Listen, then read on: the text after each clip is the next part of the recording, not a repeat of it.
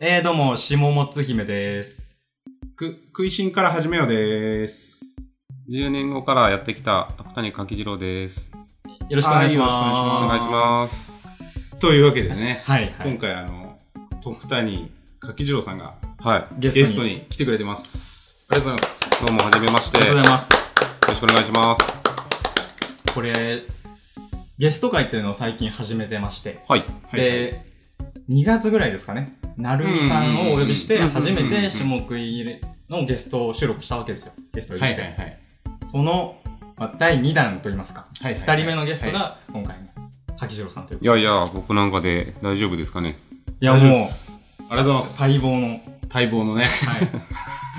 本当かないやいやいや。ちょっと待望してましたよね。はい。まあ、ちょろいですかね、僕は。 すぐ、すぐ 来る意んで。外に出てくれるんです全然、ね。全意然、外に。まあ、お世話になってますしね。はいはい。はいはい下食いラジオはちょいちょい聞いてるので。はい。仕事上の。そうなんですよあね。れもある聞いてくれててね、シェアしていただいてるんですよね、よく。そうですねちょこちょこと。いや、だってもうなんかその、たまに目次にね、僕の名前を出して聞かせるみたいな、なんかこ う、仕掛けがね。準レギュラーみたいな。いや、そう、仕掛けに気づいてるんで、やっぱ、あると聞くようにしますね。ああ、気づいてまあす、仕、そういうの掛やっぱバレてるんですねけ。。バレちゃった。そういう仕組み。いや、そうそう。そりゃそうでしょ。名前入れときゃ聞くだろうっていう。 保釈な。いや、けど、相当有効ですよ。名前出てると。あれはやっぱ有効ですよね。やっと人けばは、やっぱりね、、自分の名前を呼ばれるのが一番嬉しいらしいですからうん。うんうんうんうん。そう。嬉しい。う。うん。ん。常にもう細かい嬉しさをね、やられてるんで、うんうんうん直。接オファーもっと嬉しいってうんうんうんいう。うんいやー、嬉しいです ね。長野からね、いらし、今日いらしていただいて。そうはいはいはいです。本当このためだけにおーやってきたの で。はいはい。ありがたいですね。ありがたいい限りです下よ。食いラジオ出張ですよ。いや、本当に。にコロナのね、リスクを抱えながら抱えも。ながら。うん。ギリギリですから ね、今。そう。瀬戸際いや知らんけど。本当にね、行く途中の新幹線でね、東京のね、感染者数が100人超えたっ ていう。ニュースを見て。おおすげえ時に来ちゃったなと思いましたけどね。いやけどね、本当にコロナの話したら絶対盛り上がらないんでやめましょう。はいはいはいはいあの、あの久しぶりに僕、こう、人と会って喋るっていうのが、もう本当に久しぶりですよ。ええそうなんだ。嫁以外とって考えると、はえーいはいはい本当にもう4ヶ月ぶりとかですよ。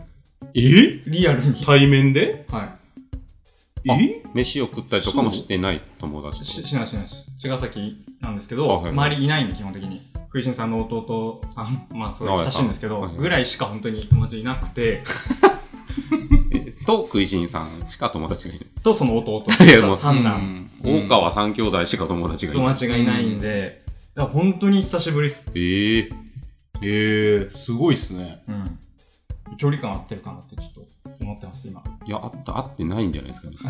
全えど、どの距離感ですか食いしんの距離感食いしんとの距離感もうだし、まあ柿次郎さんとの。人とね。はいはいはいはいはいはいはいはい。うん間いや違ってやっるぱそうですよねちょっとね、挙動が怪しいですもんね、なんか。 なんかこう、不安、 不安なのかなっていう動きを今、 目の前でされてる。なんとなく肘を触ってる感じがはいはい。しますけどね。いや、でもね、うん。 3分の1年の間は誰とも会ってなかったんですからね。おーすごいそれすごいね。うんそう考えると。え、ごお二人どうす逆に。まあ、それ、それなりに仕事とかで会ったりしてる感じですもんね。そうですね。まあちょこちょこ、はい。ぼまあ、ここ2週間ぐらいはもう対面のミーティングも普通に復活してますよ。はいはいはい。取材まだしてないけど。うん僕も結構取材もしてますね。うん。うん昨日もしたし、長野の中でもしました。はいリンゴ農家さんに会いに行ったりとか。うん。うんそう。そうですね。まあまあ人に会ってますね、僕は。はい長野の中で。うん。動き出しつつあります。ううんん。うんうんうん。ちょこちょこ飲みにも行ってます、僕は。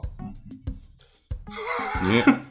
だ、誰なのかっていうのね、ちょっとだけ、そうです一応聞いておきましょまあ、皆さん、ある程度ご存知だと思うんですけど、いやいや全然はい改はめいて、ちょっと、自己紹介じゃないですけどう。ね。はい。どういう。どういう人なんですかねっていう。けど、それが一番難しいですね。うんああ、はい。自分ってどういう人なんだろうっていうのが、わからなくなってきてますね、最近。アイデンティティが崩壊してきてる。まあ、やってることとしては、まあ一応編集者として、 うんえー、ジモコロっていうウェブメディアの編集長を5年ぐらいやっていたり、あと、長野で新海っていうお店を一応オーナーでやっていたり、あと何してんですかね。経営業。あ、そうです。一応会社、フーっていう会社もやってますね。で、なんか、いろんなことやってると、本当にわかんなくなるんですよね。うんうん編集者じゃないような気もしてます。畑もやってますもんね、最近。そうですね。はい、土いじり。土もいじってるしね、釣りもしてるし、うん。本も買うし、はい。うん消費者。 消費者としてね。消費者としてやっぱいろんなね、うんだからすごくまあ、いろんなものを買うのが好きな人ですね。はいははいい。はいはいはい。物がね、めちゃくちゃ多いんですよ、掛城さんの部屋には。あ、そうなんですかめちゃもくのちすゃ、ごい多い。もう部屋のサイズに合わせてきっちり埋めていきます、多分。亀みたいな、その、亀で水槽に合わせて体でっかくなって。え、そう、あとやってる。ピンとこなかった。あ、けどもうそれぐらい自分の欲求が亀のようにどんどんこう。うん膨らんで、そうそう、行きます行きます。へー特に長野に行ってからやっぱひどいですね、その。家が広いから、そう。はいはいはい。いやなんか少年が好きなものがもう全部ある。 え、ブリキのおもちゃとか。ブリキのおもちゃ。ブリキのおもちゃはあんま好きじゃなかったな。わまあまあ、おもちゃで言うと郷土玩具ですまよあね。まあまあ。あ、そうよね。地方で買郷った土ようのなな。んか、うんおもちゃとか、うんうん。まあ漫画とか本まはあもちまろあん、まあ、そうですね。ゲームも、そうですね。 Wii もあるし、スイッチもあるし、PS4 もあるし、みたいな感じですよね。そういうのは全部買いますね。へいや、やっぱ、なかなか大人でその、子供の遊びを全部やってるっつうかな。なんかちょっと言い方がなんか難しいですけど。ーおもちゃみたいなものかを。かね、はうんい。すごいっすよ。それ買うものって、はいはい。まあ今、長野に住んでらっしゃるじゃないですか。はい。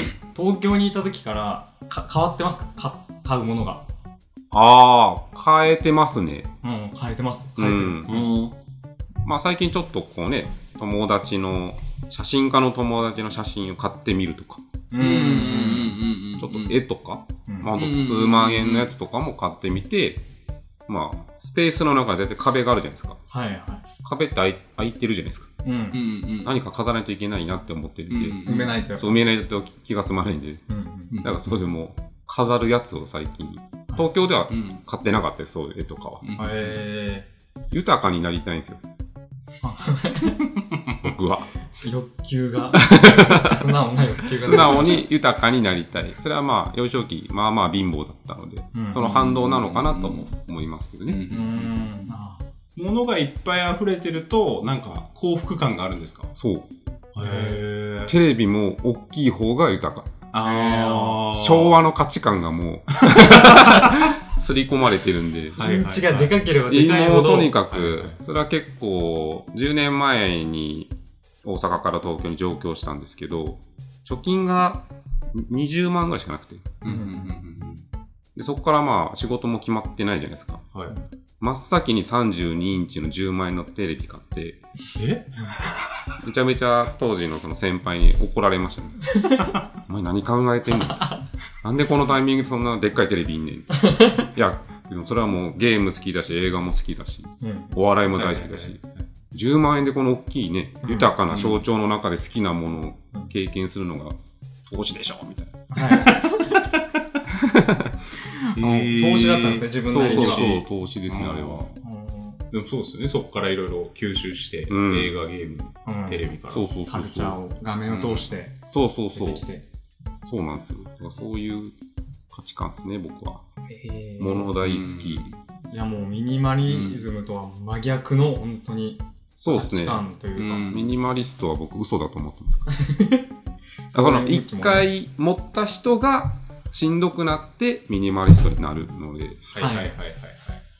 最初からミニマリストはいないんじゃないかあな。あ、それは本当のミニマリストなのかいっていうことです。我慢じゃないかって。そう。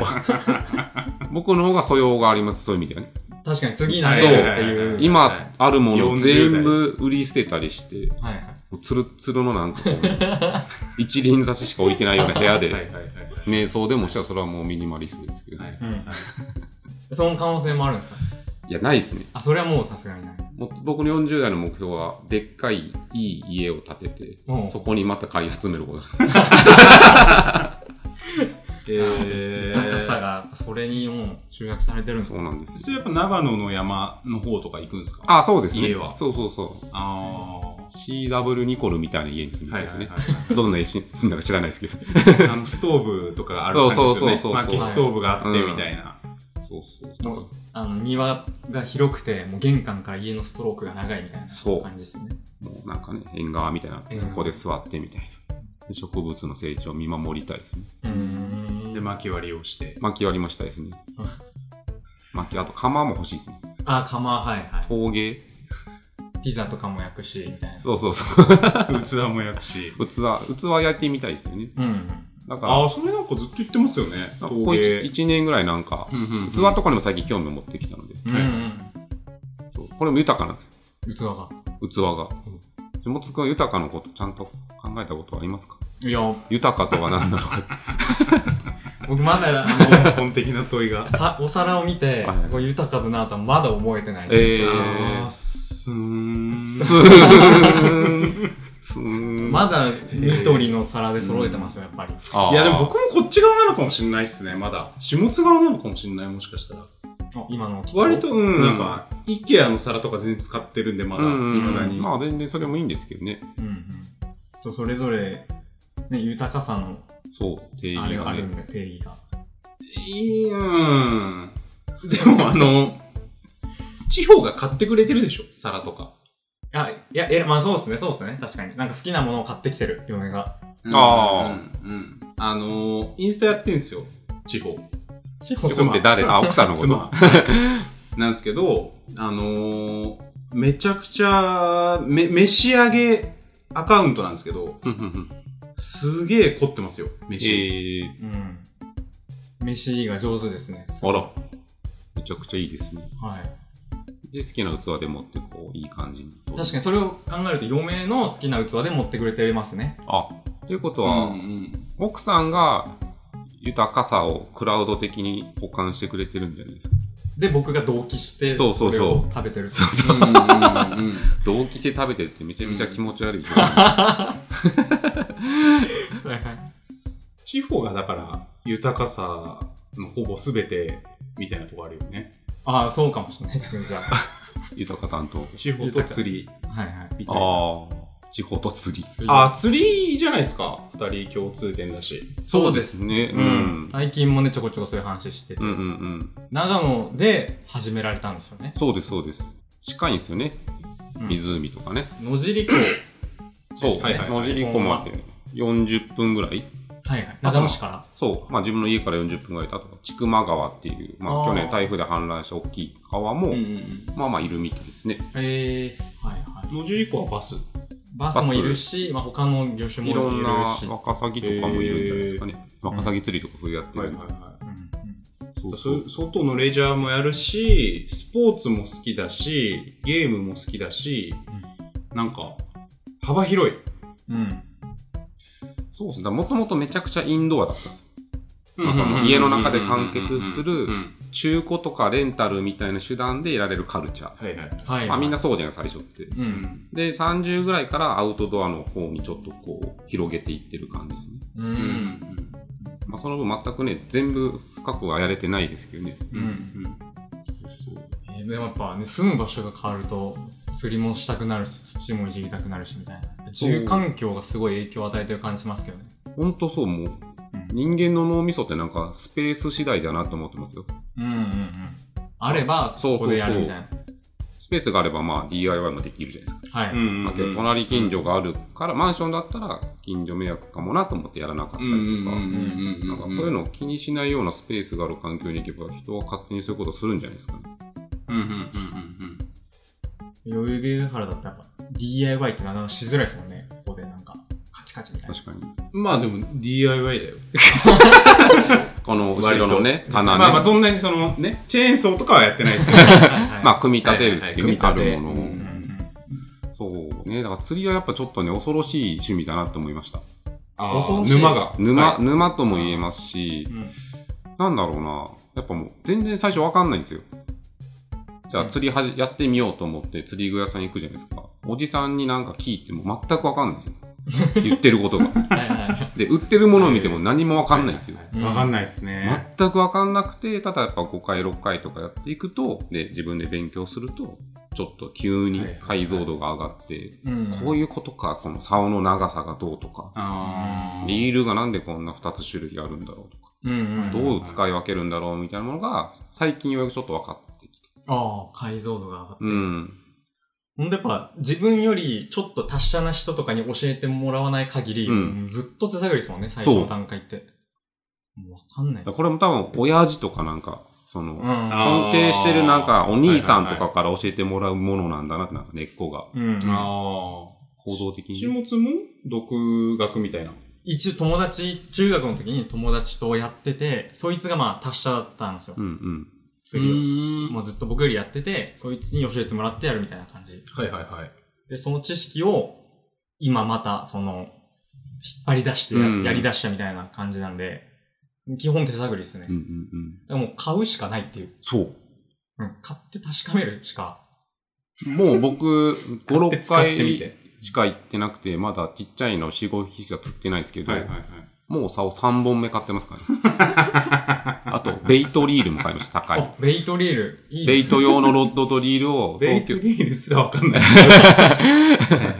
そう、新しいと買って。で、へーまあ、なんか、バス釣りなんですけど、魚が釣れる瞬間ってめちゃめちゃアドレナリンが出るんですよ。うんうんうんうんそう。この感覚一回知っちゃうと、なんかもう脳が、なんか、中毒みたいにうん。うん。なるんですよ。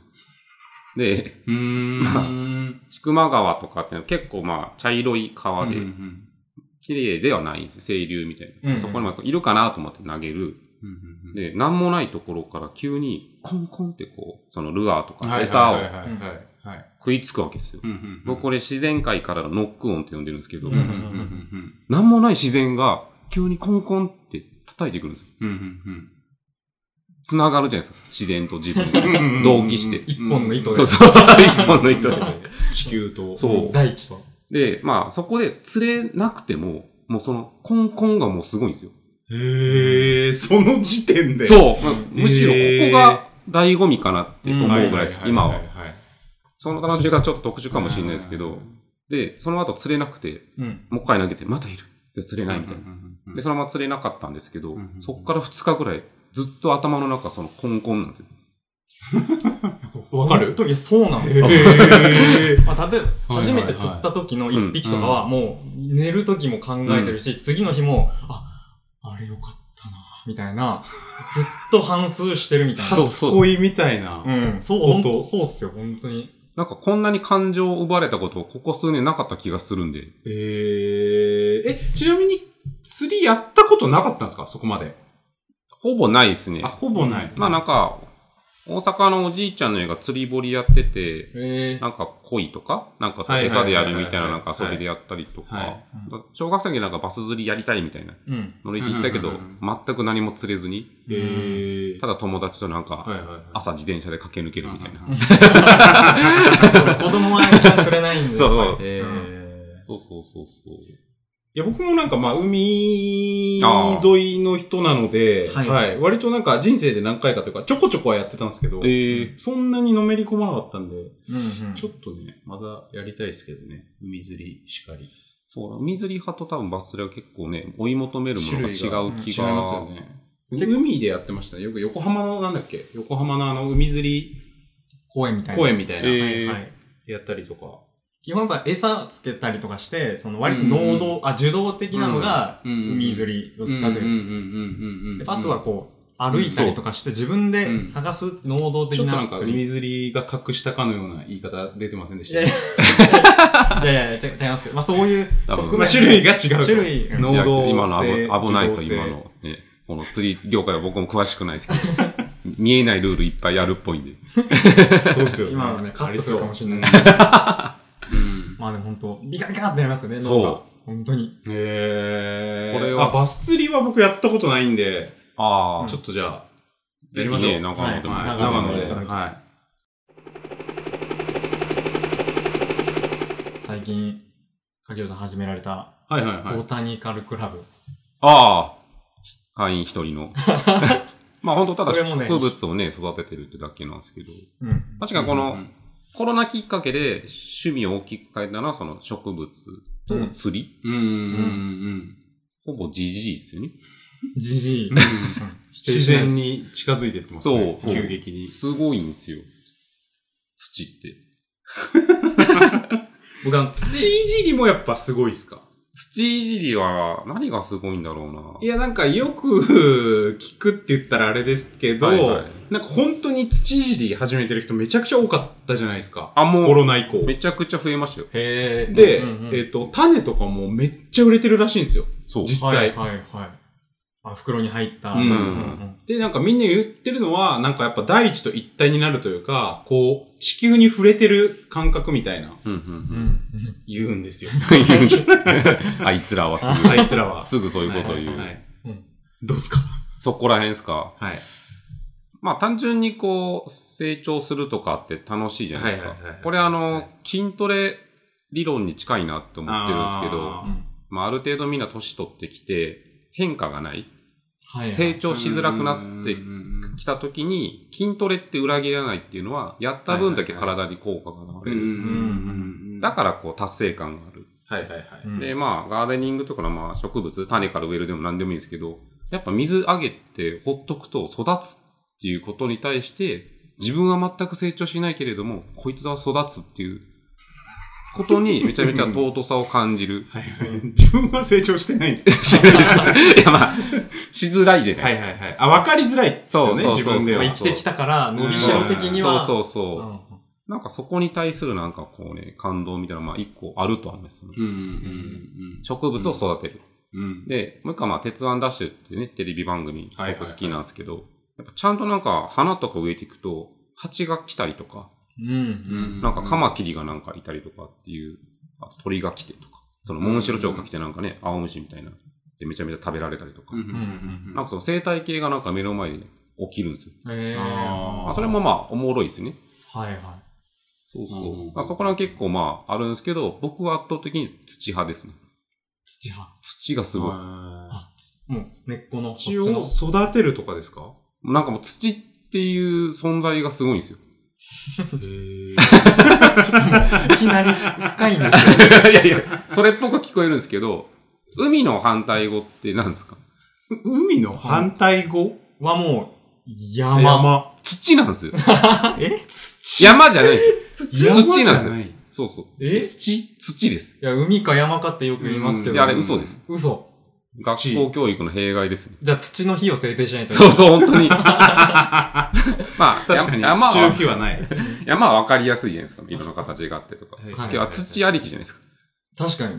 土の上に乗っかってるのがそう山だそうそう。で、土の栄養分がないと植物が育たない育たないですしよね、とか。だから海も、海の栄養分があるから魚が育つわけです。はいはい。って考えると、山じゃなくて土なんですよ。はいはい。なんかさっき海の栄養分は土から流れ出たやつですからね。え土から流れ出た栄養分なわけじゃないですか。あ、そう海の栄養そう分そうっそてうのはまあ山というか、そうそう。土というか。大元がじゃあ土。いやー、大元どっちかっていうのはまだ決めたくないですね。ままだ、楽しみたい。だ楽しみたい。っていうぐらいなんか、だから僕この3ヶ月で、その土お店で売ってるうん。培養土みたいなやつはいはいはいはいで、はいはい。 500リットルぐらい買ってるんですよ。量で言うと、あの、5キロの米袋は皆さんわかるじゃないですああ、か。はいはいはい。あれ多分100袋分ぐらいですね、多分。ええーとんでもい。ない量の土を買って、で、はいはい。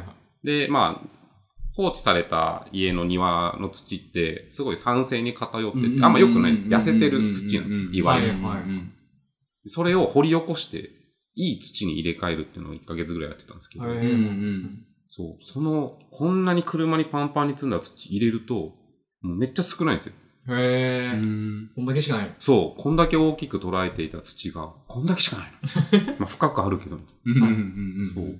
なんかそこ入れ替えた時のなんか達成感と、なんかこう、自分の存在のちっぽけさうんうん。うんうんうんこんな領域の土しか俺いじれないんだな、みたい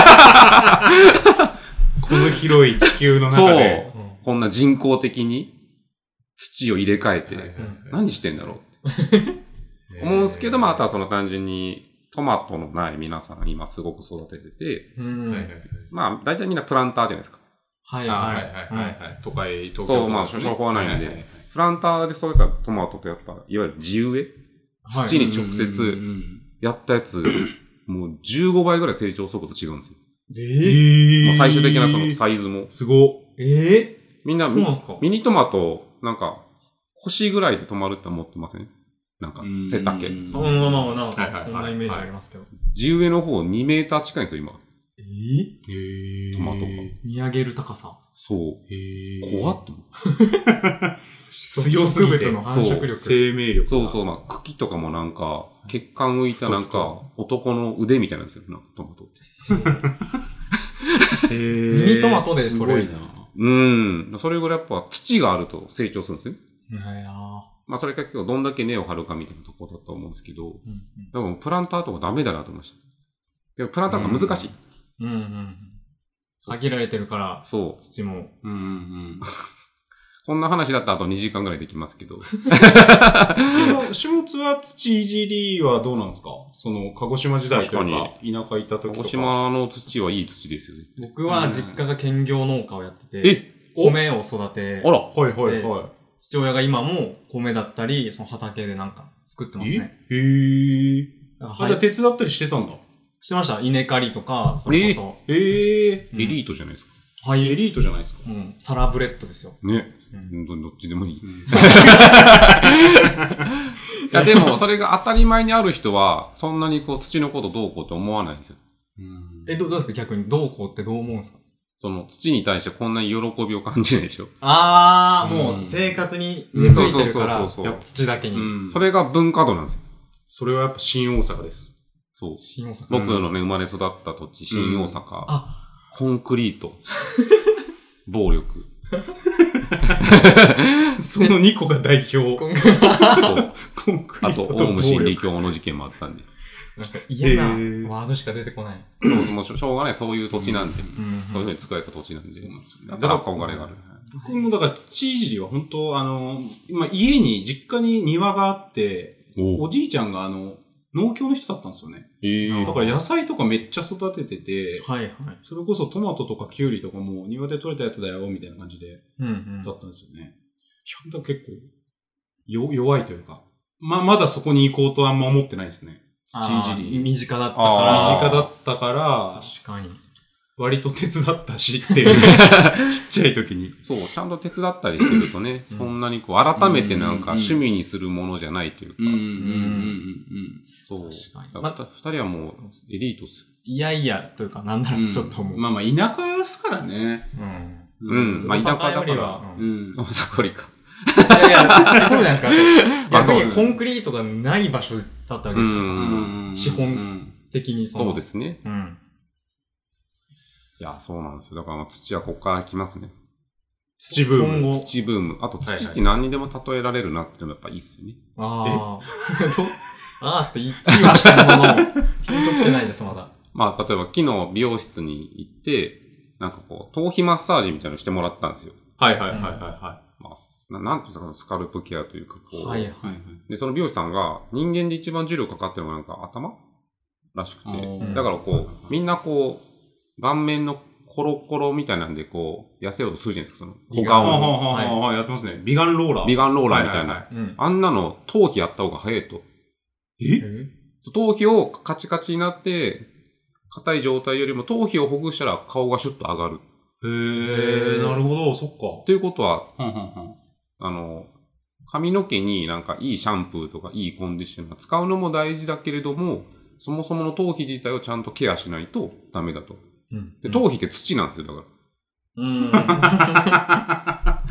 るほど、なるほうどん。ら。土からか髪の毛っていうね。うん黒いのが草なんですね、そ髪う、が。髪が草なんですよ。草。はいはい。そうなん生えですてる、生えてる。地面から。そう痩せた頭皮だと、そもそもダメだと。そうそうそう。そこにみんな気づいてほしいですね。土をいじってる人はやっぱ土だね。 そういや、あの、あツツそっイかッターのアカウント、徳谷土次郎でしたっけそう ですね。あの人生さで初めてサブアカを作りましそうっすよあね。ーいや、だからそれが、いや、なん かあの柿次郎さんがサブアカを作ってて、それが土次郎っていうのが、よっぽどなんか土から感銘を受けたんだ確かなにっていう感じが。そうなんですよ。サか柿がアイデンティティなわけじゃないそでうすそか。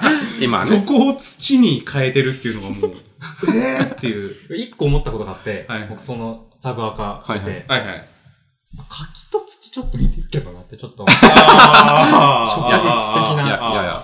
そうなんですは。いはで、ちなみに僕の庭に今柿植えてるんですよ。もお、あ、だからその、最初の収集癖というか、はいはいそのは買い。いたいっていう衝動が今自然に向いてるのう、で、うん。土もスペースがあると全部埋めたくなるんですよ。うんううんうん。んなんか初期段階で、なんか園芸屋さんに行って、はいホームセンターではなくて、なんかそのおばあちゃんに話聞きながら、ブルーベリーの苗3本と、小梅と、リンゴと、柿を買ったんですよ。はい。うんうんでも柿なんかもう、苗がなんか本当に、ヒノキの棒ぐらい、もう枝もなんもないうん。やつが売ってて、うんこんなん育つのと思って、4月に植えて今7月か。はい。結構生えてきてて、うん。で、これこのままほっとくと、とんでもないことになっちゃうんですよ。はい。柿が育ちすぎちゃう。うんうんうんうん強いから多分。大木にそう。はいはいはい。まあそれも土の量とかサイズによって多分成長速度が変わるんですけど、はい僕これさっき言った大きな田舎の方に引っ越すときに、そいつ持っていこうと思ってるんですよ。あだあ。から8年後、ありますね。 8年、柿8年。そう、はいはいはいその自分の好きな土で、そのね、苗を育てて、うんうんうんその時間軸の中で楽しむっていう、はいはいはい。その時に柿次郎に戻るかもしれないです。あ、もうどっち次郎になってたん ですね。完全に今、スイッチして、土次郎。う。そうそう、ちょっとね、土に向何でしけたっけて、桃栗 ?3 年柿柿八8年。柿8年。柿だけすげえかかりますね。でも柿1回になるとずっと実がつくんで、甘い年。へーそうそうそう。はいはいはい。おそっか。すごいですよ。で、柿があればまだ何でもできるんで。え、柿次郎になってから8年経ってますかあ立ってますね。経ってるか。 25、6ぐらいで名乗り始めてる気がします。はいお柿次郎。じゃあ34ぐらいで、柿ががもう仕上がったってこと成で熟すね。成熟したかもしれないですね。そのタイミングで、確かに長野に移住してるかもしれじゃなあい。一周目の柿が、一周目の柿でがきてそ、うできたのが、次の、んできたのがえ何一周目の柿ができてう、ん。長野にうん。移られて、今でも二周目の柿を。そうなんうですよ。ん。 2週目の柿次 郎です。どうも皆さん、はじめまして。長野に行ったのが34ですかあれ ?34、5? あ、でもそっか。 34、5っすね、多分。三二三5かねな。前のま会あ社で辞めた直後っすからね。いや、僕もう34なんで、なんかいつもバグっちゃうんですよね。その柿次郎さんと学年3個違いなんですけど、はいはいはい。なんか、どれぐらい差があるかっていうね、考えるじゃないですか。あ、三つなんです ね。はいはい。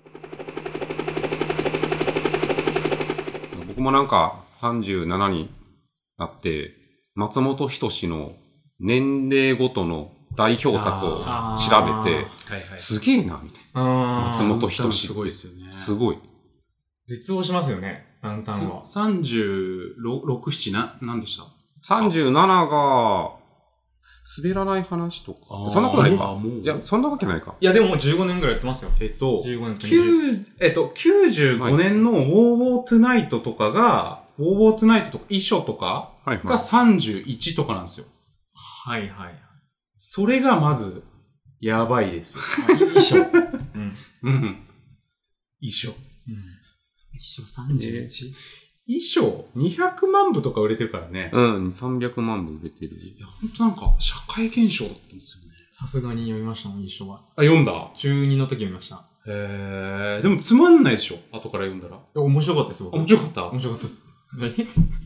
いや、なんか俺最近。近読んだらつまんなかったんですよね。あ、いやでえも、ー時代が変わりすぎてて。中2もう10年前なんで、もえそうっすよね。ちょあちょっとそっかそっかそっか。まあその途中だから。う。はい。なるほど、なるほど。えー、ちょっとそのデータ見たいな。いや、これもう聞くとみんな、えーって。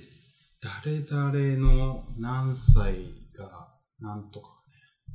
やばいっすえ、もう、いあ、ありました。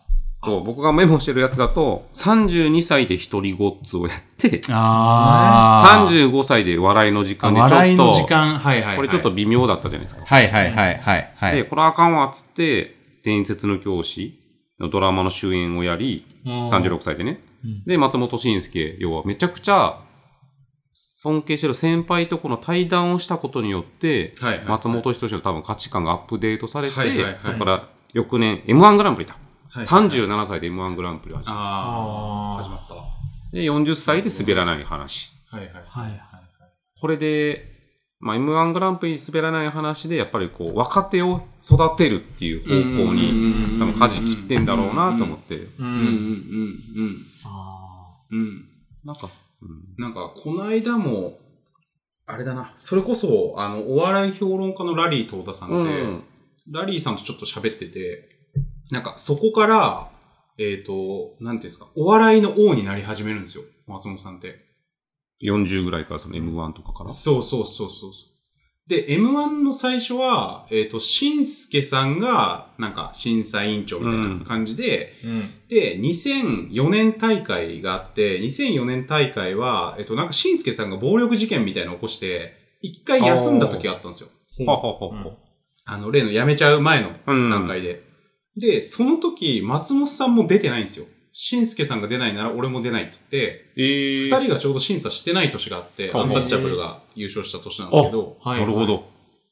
で、その後復活して、うんうん。今に至るって感じなんですけど、今となっては一人でもやってるじゃないですか。うんしんすけさんいなくなったと思う。はい。だからそ、その辺から、その、に2000年代半ばぐらいから、お笑いの王であることを引き受け始めるんですよね。なるほ松ど本。人志が。うんうん。で、今みたいな感じになっていくっていうか、こういうピラミッドの頂点的な感じに、どんどんなっていくんですよ。だからあんなムキムキになれたんですかだからあんなムキムキになれたんです。王としてやっぱ王りとして。うん筋肉でも威圧して。体でかくしないとやっぱそうそうそう務そうまらないぞそうと。そうそう。で、一匹狼スタイルでやってたのは、トンネルズさんなんですよ。うんだうからんトンネルズさんは後輩との絡みとかちょこちょこあったけど、その組織化してないから、なんか今みたいな立ち位置なんですよね。うん。なるほど。ああ、明暗がくっきり明と。暗が結構くっきりとうんうんうん。分かれて。確かね、トンネルズの石橋さんはね、今、YouTube やったりとかね。はい。ううんんレギュラーがねある程度なくなっレギュてラーなくなってみたいな。いや、なんか、ね一時期、トンネルズダウンタウンがうんもまあう偉大だったそ人うっと、すよね、90年代は。ここうも、いや、だから人育てないとね、うんうん。 40、50になると死ぬんですよ。あ一流は人を残すと言いますからね。お誰が言ってたんですかえ、結構有名じゃないですか。どう誰が言ってるんです一般的にえなんか三流は、なんか、お金を残す。まあ、みたいなのあって、かうんうんうん。二流はなんか、なんかまあそのお金だったら物とかを残すのがうはいんはいはい二流三流では、い一流はもうとにかく人を育てて後世に残していくっていう。なるほど。はい。えー稲森さんだとかいや、これ誰か言ってたとかじゃない。なんかか、鹿児島のいやいや鹿児島の経営いやア者。メリカのアメリカの大資本家みたいな人が、確かに言ってそう。 まあまあ、でもなんか、アメリカの聞大い事た法ことあるような。はいはいはカーネギーとかも言ってんじゃないです言っか、てますよ。カーネギーも言って言ってそうっるすねし、バフェットも言ってます。い。確かには。いはいはいまあだから、そういうのやっぱ考え始めるのがじゃあ40代とか。 30後半、そうですはいね。まあね、ある種会社をやるっていうことはそこに近いので、うんうんだからこの、編集者フリーでも何でもいいですけど、うんうんうん40代、50代でちゃんと稼ぐの、めちゃくちゃ怖くないですかっていうのは。うんう。ん。怖い。その仕め事。ちゃくちゃ怖いっすね。ほら、えとんでもない世界ですよ、うんこの編集なん見えて。ない要はからん。あだってうんまず、みんな、若い人たちに仕事をお願いしていくってよくある話じゃないですか。まあ、はいどんな仕事でもそうかもしれないですけど。そう。で、年取ると単価が上がるとか。ーうんう。ん。ああ、なるほどなるほど。そうそうそう。だからその時に、まあ、僕の場合は、まあ、社員が今2人いて、団子さんとヒューガ君っていう。はいだから彼らうんうのん若手のキャラクターを借りて、風にどう還元するかっていう方向に今、動いてるんですね。だから僕はなんか、最前列でどうこうっていうよりも、うん彼ら二人で経験を積ませて、あと若手だから声かけられやすいみたいな。うんうん。じゃあ団子さんなんかちょっとこれ相談乗ってくれないですかみたいな。はい。そのなんか、受付窓口うん。の団子とヒューが、うん。玄武と白子でもいいですけど、急に強そうな。スザクで もいい。スザクでもいいですけ ど。そうそう。それをすることによってなんか全体の寿命が伸びる。まあ確かに自分よりは20代とかの若手の方がそういう話も確かにそう受けそうや。すいってのはありそうですよで、ね。新しい価値観もちゃんと入ってくる。う。うんん。そう。だからそれ結構偏っていくと危険だなって思うんですよね。うん。だから40代で多分カルチャーめちゃくちゃずっとゴリゴリやってた人は、そのカルチャーの業界の中ではまあ、それなりに仕事あるのかもしれないですけど、うんうんなんかね、藤井さんが僕とか割とこうビジネス系とかなんかローカル系とうん。かうん幅広くやっていると、そうそこら辺どんどんこう若い方にお願いした方がいいんじゃないか、いいんじゃないかなっていう世界と、年を取ったがゆえに、なんか保険会社とか、うん。なんか不動産会社みたいな、うん。結構でかい市場のメディアの仕事とかをやると、こう食いぶち稼げるみたいな。うん。そうそこに対してどういくか。全然やりたくないと思ってるんですけいや、でも言われて今僕も考えてましたけど、なんかロールモデルというか、いないですよね、やってる人も。いないっつったら失礼です,、ですけど、いるんでしょうけど、うんうん。なんかあんまり、それこそ本当宮脇さんぐらいしかど。いや、そう。いいないというか、40代でこう、会社をやってて、みたいな人。ねまあでも、市場というか業界が若いですもんね、その歴史的に見ると。あーそうそうそう。あーここ10年、20年の世界じゃないですか。うんだからロールモデルはやっぱいないですよね、多分。まあでも、もうちょい上だと、それこそなんかインフォバーンとかじゃないですか小林さんとか、あ、小林さん。あ小林さんとか。なるほど、なるほど。雑誌、ほんと雑誌からのその敬語を受け継いできた人たちになりますね。ああ、なるほど。なるほどそうそう50半ばぐらいうんうんうんなんそう、あっこまで行っちゃえばね、となく。うん。うん。仕事、まあそ普っか通に会社として成り立ちやすいですけ小ど、林さんも宮脇さんも、じゃあ雑誌スタートだから、はい。ウェブ、オーガニックウェブスタート世代は、世代は、こまだいない初めてです。うん。で子そ孫んでなすよに、そんなに増えないし。 なんでこんな増えないんだろうって。え、増えてほしいんですか、それは。 増えた方がいいんじゃないですか、そんだけうんさ市場が大きくなってるってことなので。ああ、はい。そう、だから僕らが最初でうん最後かもしれないです。可能性なあかあ、った。でうもん。確かに、あの、柿次郎さんが主催というか企画で、パラレル親方っていうのね、あ何年か前に、はいはあいの二年ぐらい僕も入れてもらって、で、その辺で、あの、今井さんがやってる集いとか、うんはい、はい、はい。まあ100、100万ボルトとかもいたりとか、あの、あ、朝モメンタム放送。モメンタム放送とかセガリオ君インクワイアの森純也君。インクワイヤーとか。でもその後、ないっす、あんまないっすよね。増えてかない。会い社になってんのあんのかなや、いやないんじゃゃないですか。そんなにない感じしますよね、なんとなく。ないんです付よ。き合いがないだけなのかまあ、いるのかもしれないですけな。どはね、い、接はい、ちょ点こ。ちょこはね。やっぱみんなフリーになっていくんですよ。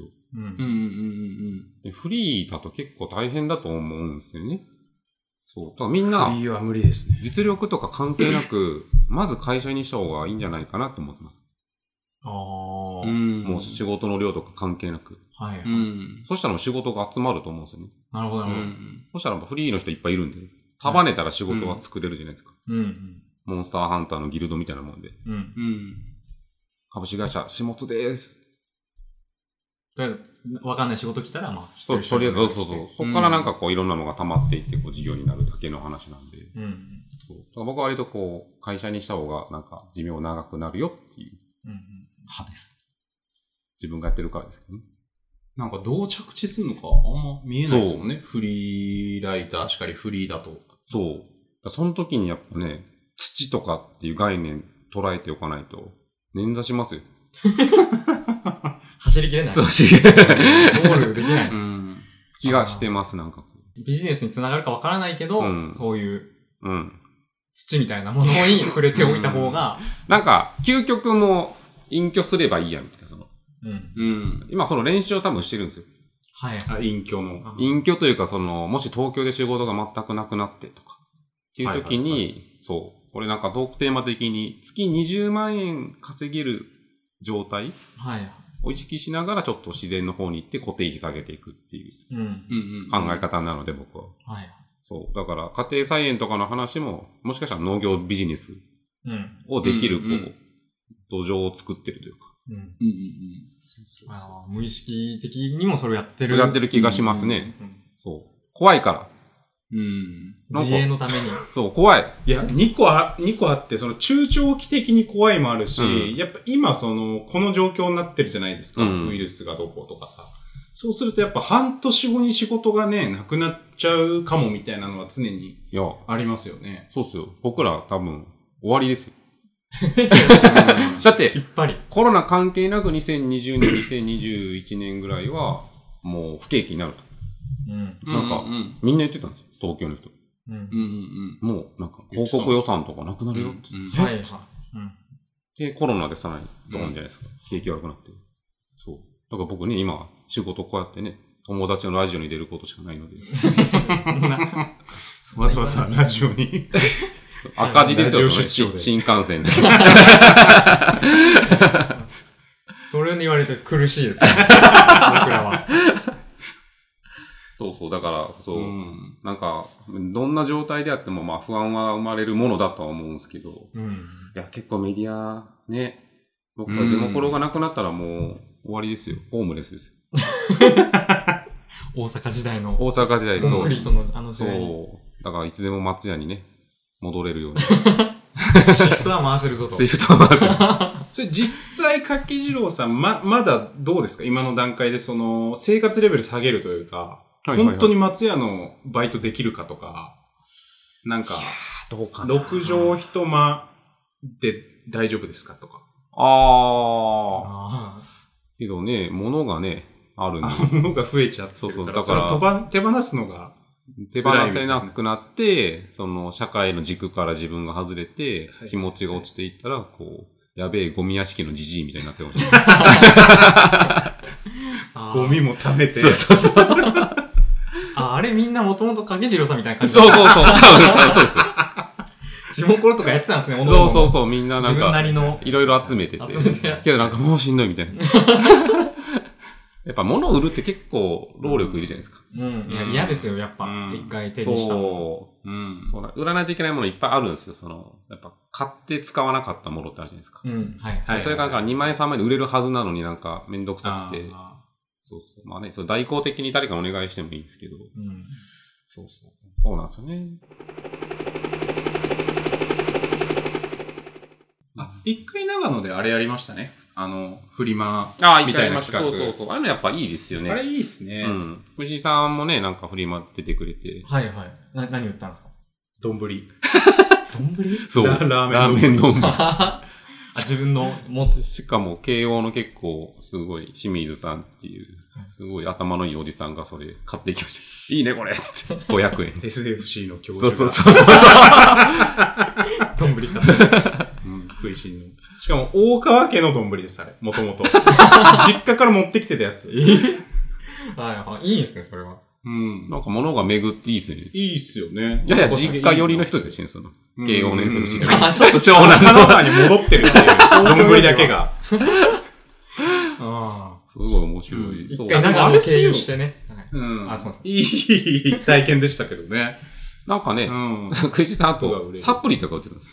サ なんだっけ、エルクトプチファンみたいな、なんはか、ははいエルトリプトファンかなテレプトリプトフプリ。なんァかそんな、いや、その深海にそんなカタカナの薬品はいらないんですよ。そんなン。でしょうん。僕が全部買いました。 サプリ大好き。友達経済がこんな近くで回ってる。うあとやっぱね、まあもし時間があればです、この、意外と僕と食いしんさん、高城剛追ってるってい う話を、ラジオでちょっと言うのはなんか、ああ。いい。いラインのテーマじゃないですか。はいはいはい。はいはいはい。ちょっとツイートし、しづそう。らい面もあります普段はね。ほぼツイー トしないです。ほぼ。うん。その、オフラインでしか基本喋らないのは高城剛の 話。うん。で僕、メルマガを購読し始めて、あ、出た、メルマガ。あれメルマガ今も読んでますか読んでますあ、。はいはいはい。フルではないですけど、なんか、はいなんかおもろいこと言ってるなっていう感じがあるんで。うううんあとやっぱローカル情報が普通にあめーちゃくちゃ有益なんですよね。うあん。なんかこの土地のこう、こういうインターネット上には出てないけど、こういう祭りがここにはあってとか。あ。はい。そうイビサ島がどうのみたいなうんそうそうそうそう。よく言ってるイメージそうそうそうそ。そうう。いイやビサ DJ ね。はい。うんうん。高城剛は世界中を駆け巡るストリートニュースおじさんなんですよ。おー、ストリートニュース。まあ、ストリートニュース、まあ僕の中ではその、例えば、友達の中で、あいつ最近なんかこういうことしたらしいよとか、はいはい。うんうんうん。とかなんか、これ食べるとなんか元気になるらしいよ、み たいな、そうんうんうのんおじさん同士うんうんうんの、あれも全部ストリートニュースってういんう。はい。うん。それをめちゃめちゃ広範囲で自分が健康オタクだから、ううんん。世界中の健康ストリートニュースを書き集めて、うん。それを文字にして食ってる人です。はい。そこになんかこう、エエビデンスとかいらないというか。ああ、もうう、ん面白ければ。面白いいいと。うはんうんうん。そう。だだから、高城剛が言ってることは面白いんですよ。い。いや、僕も結構普通に本とかも見てるし、うん。うん。あの、ライフパッキング、ああ、僕も買いました、あれ。ね、うん面白いっすよねああうの面白いですよね。うんうん。なんか、高城剛が使ってたものとか。で、高城剛って、あの、めちゃくちゃ収集癖すごい人だったんですよ、もともと。おー。だから、それこそスニーカーと あそうかアートとか、うんそのへー映像やってたからそのパソコンの機材とか、もうなんか、めちゃくちゃ物で溢れてるほうほう感じの人だったらしいんですよ、東京時代。うん。うんで、ってことは、柿次郎さんも絶対高城剛に行くラインもあるんですよ。世界線も。はいはい。あ、全部を捨てて、うんで、高城剛は今は超ミニマリストっていうか、何も持ってないみたいな。スーツケース1個で世界中そうですこようね回りますみたいな感じじゃないですか。そっち行く可能性もありますよ。あ、じゃあ、めちゃめちゃ元気が出て、その、自分を高めるためために、より旅をして、うん。うんそれニュース集めてメルマガで食うう。ん。はいはい。世界線と、うん本当に心を病んで動けなくなってゴミ屋敷になる か。二択。極端で。この二択シかーダ。ブルニコルの道がない。シーダブルニコルの道ね。どっちも土じってないですから。確かに。絶対に。そうそうそう。だからそう、高城剛の話をね、多分意外と隠れ高城剛ファンがいま 多すい。よね。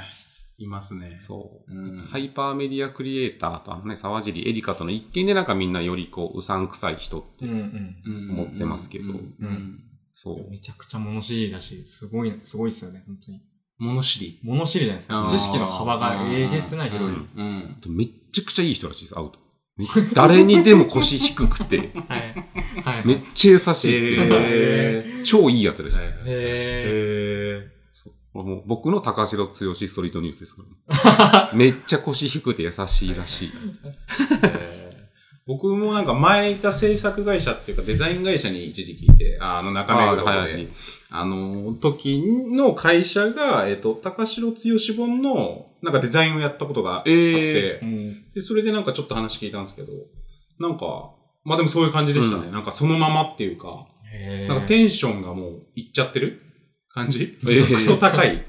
はいあめちゃくちゃ元気じゃないですか、ああ。のう人ん。はい。まあまあまあ。あの、アナザー、何でしたっけあの番組。アナザースカアンザスカイ。アナザースカイ出てるんですよ。え5、6年ぐらい前かな。はい。見たい。めっちゃテンション高いですよ。へなんか、やってんのかえ。なやってますね。で、なんかそれはなんか、何もやんなくても、俺はこうやってなんか自分で瞑想してハイテンションになれるみたいなうん。話してましたけどね。なんかそれやってる人が言うことです。そうだなそう。で、高城剛と長野の接点も一個あって、うんこれはいはいもはい下食いラジオのためだけに、僕もちょっとメルマガの情報をね、お借りして、はいはいはいはいはい。あの、百草眼。おっていうああ、はいはいはいはい。あれ見たことあります僕もうんはい。あ、やっぱり。はうい。んそ、そこにありますよね。はい。あれ、長野で結構すごい100年以上ある、はいまあその薬草を固めたなんか、はいまあ、い胃腸薬っていうか、うん。そんな感じなんですけど、その成分と、えー結構その L なんたら土地みたうんうんいうんな、うんまあ要は、高城通信は集中することが好きなんですよ。はいはい。はいんその集中力を高めるためのサプリがアメリカなんかそういうのあって、はい。まあそれも普通にサプリで売られているものうん。と同じ成分がその長野の百草岩に入ってるらしくて。ほう。へーだから原稿を書くときとか、何か集中したときにその、サプリ買わなくても、長野の百草岩を20錠くらいパッて飲んだら、めちゃめちゃ原稿がはかどるっていう。っうんへえ。ていうのがメルマガに書いてて、はい。僕は最近めちゃくちゃ飲んでます、百草が。 ストックが4つぐらいあります。売り売り切れるんじゃないかなと思って。え、効果得られてますかそれ。どうなんすかねわかんないです。そこはどっちでもいいです。どっちでもいい。ああ、もうう。ん気持ちが高まれば、それでもういいと。面白いじゃないですか。確かに。あと、百草が普通に胃腸薬で、僕はまあ胃腸強くないので、集中するっていう名目で飲んだら胃腸の調子が良くなるかもしれない。うんう。うんん。そうそうそう。持ってきたらよかったな。今度持ってきますね、百草が。はいはい。飲み上げで。いやでも、それ気になりますよ、やっぱり。うん僕もね、コード書くときとか、1回、う20ん。回、ん書くそのうもそうそうんぜひ。僕だから、あのーな、なんですか、あの、市販のやつというか、普通にその辺のドラッグストアにある胃腸薬とかやめて、う。もうん100草間、お、一本。一本にしてますね。へめちゃめちゃ高城剛に影響されてる。ーなんか、薬好きっすよね、クイシンさん。そう、そうなんですよ。あ、あ、うん僕、クイシンさんと、その出会って、びっくりしたのは、この人めっちゃ薬飲むなっていう。薬っていうか、まあ、サプリね。サプリ。いうん。や、なんか、家に薬一個もないんですよ、僕。え何の薬もなくて。死ぬよ。そっちの方がいいと思うけどね。ええ、それなんか、正露丸とかなんか、ちょっとしたそういうのもないってことないない、性能もないです。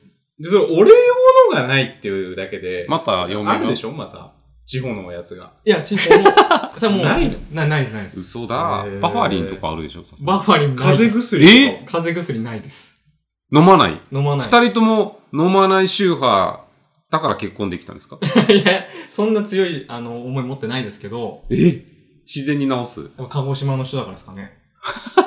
太陽の子供土をいじってるからやっぱ。ああ、な体るがほど。強いみたい。へー。すご い。だから、あ、都会の人はやっぱすごい薬飲むんだなってびっくりしました。ボルタレンとかすごい飲んでるし。 いやいやボルタレースが出るし。いや、それフジロックの時 だけ。ボルタレン塗ってんの。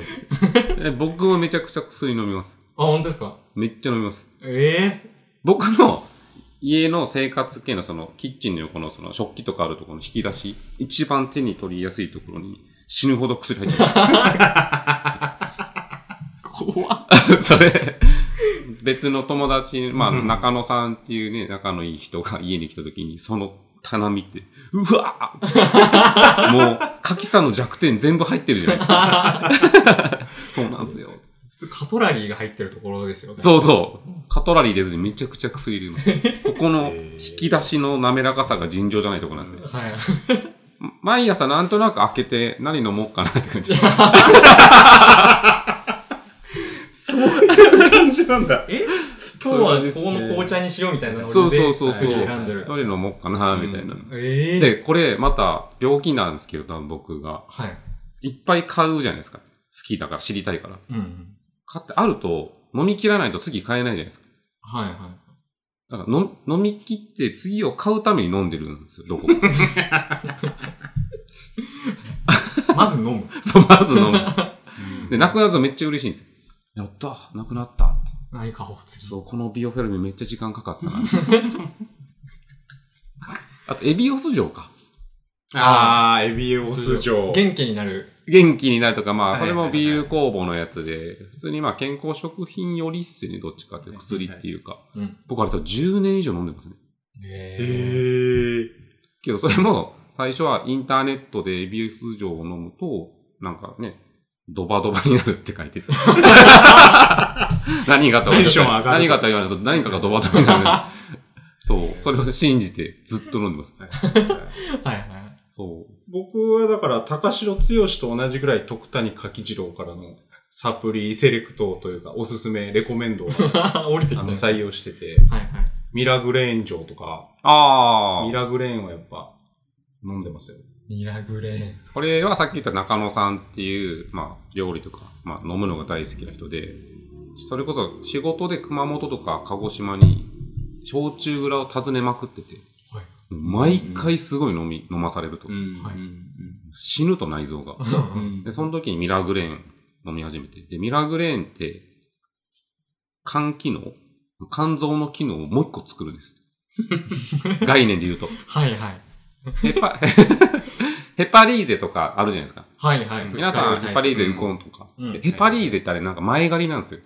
うんこの飲んでる業界の中では。うんヘパリーゼを飲むと、無理やり活性させて、翌日分の元気を先に使ってるんです。はいはい。貯蓄が減るんですよ、その肝臓とかの元気うで。んうん。で、ミラーグレーンはもう一個できるんです。はい。うんだからその負担が少ないというか、はい。で、本当にこう、二日酔いとかに効く。次の日も平常でいられると。うん。うん。そう。なんか、銀座のお姉さんとか、は歌い舞伎町のお姉ちゃんとか、そう。うんもうみんなミラグレーン城に行き着くらしい。そう最後は。ええミラグレン城とキオレオピン。ー。それはなんか、よく聞いたの。そうそうそうキオレオピン。キオレオピン高いんですよ。はい。 1万4千円ぐらいです。一瓶。えこれ、ニンニクをギュッと固めたやつなんですよ。ただ巨人がニンニク持ってきて、ギュッてやって、ポローンってはい。やって。概念で言うと。うんその二つが多分、この日本のサプリ、その飲み系の中でのサプリとしては多分強い。へえ。両方高い。ミラグレンは高いです。普通に一瓶6000とか、でしたっけ結構します5000。そう。めちゃめちゃ。だから、1万、2万とか全然使っちゃうんですよね。毎、毎月なのか。そうそうそう。サプリにあーそうですよね。うん。これはちょっと、いや、けど、ヘパリーゼ飲むんだったらミラグレン。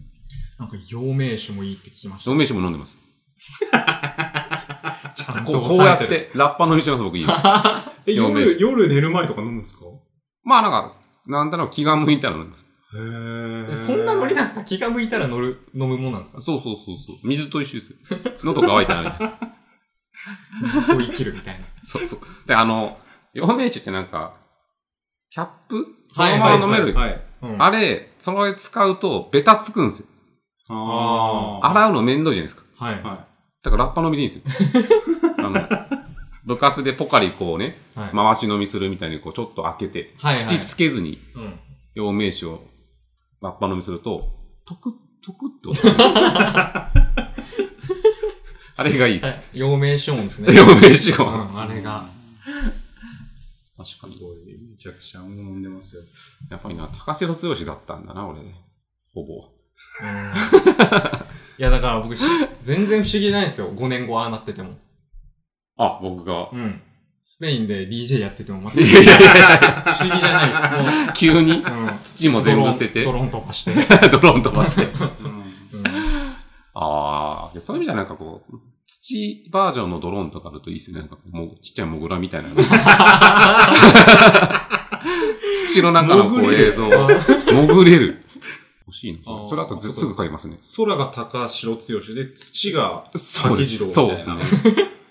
確かに。まあ、空といえば、高橋土といえば、ドクタ弟子入りしようかな。 以上です。今月 の強し。ー。来来月もちょっとお願いして。来月もね、強しよし情報。ただメルマガの話する だけ。急にね、最後10分ぐらい、高城剛さんのちょっと話でしたけど長すぎましたね。はい。うん。まあけど変な回ですね。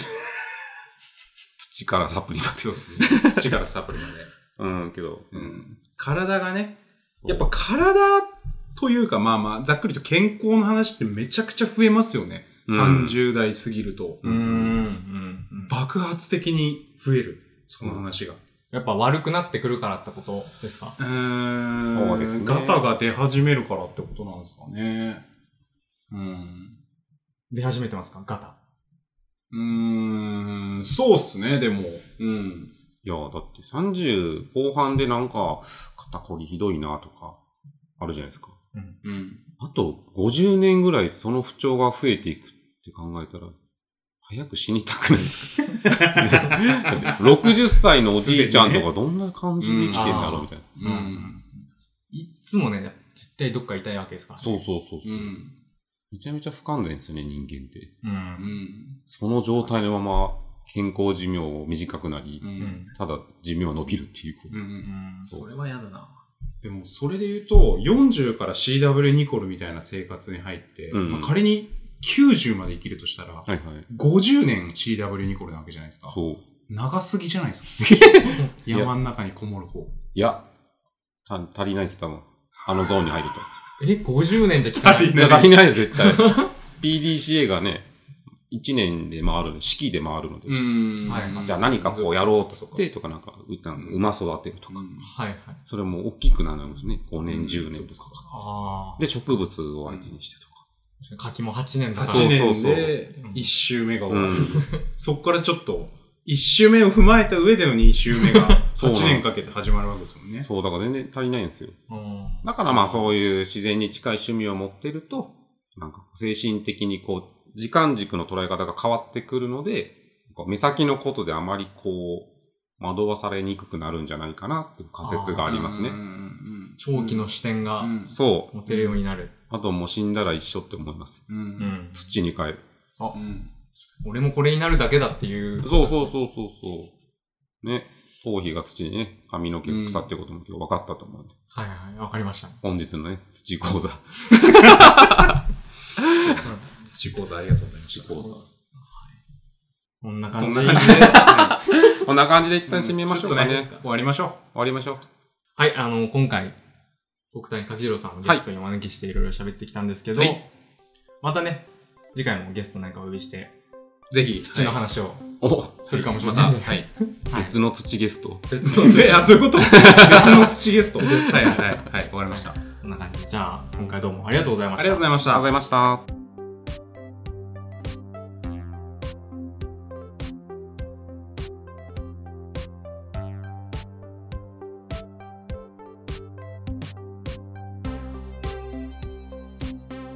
豊かになりたいんですよ。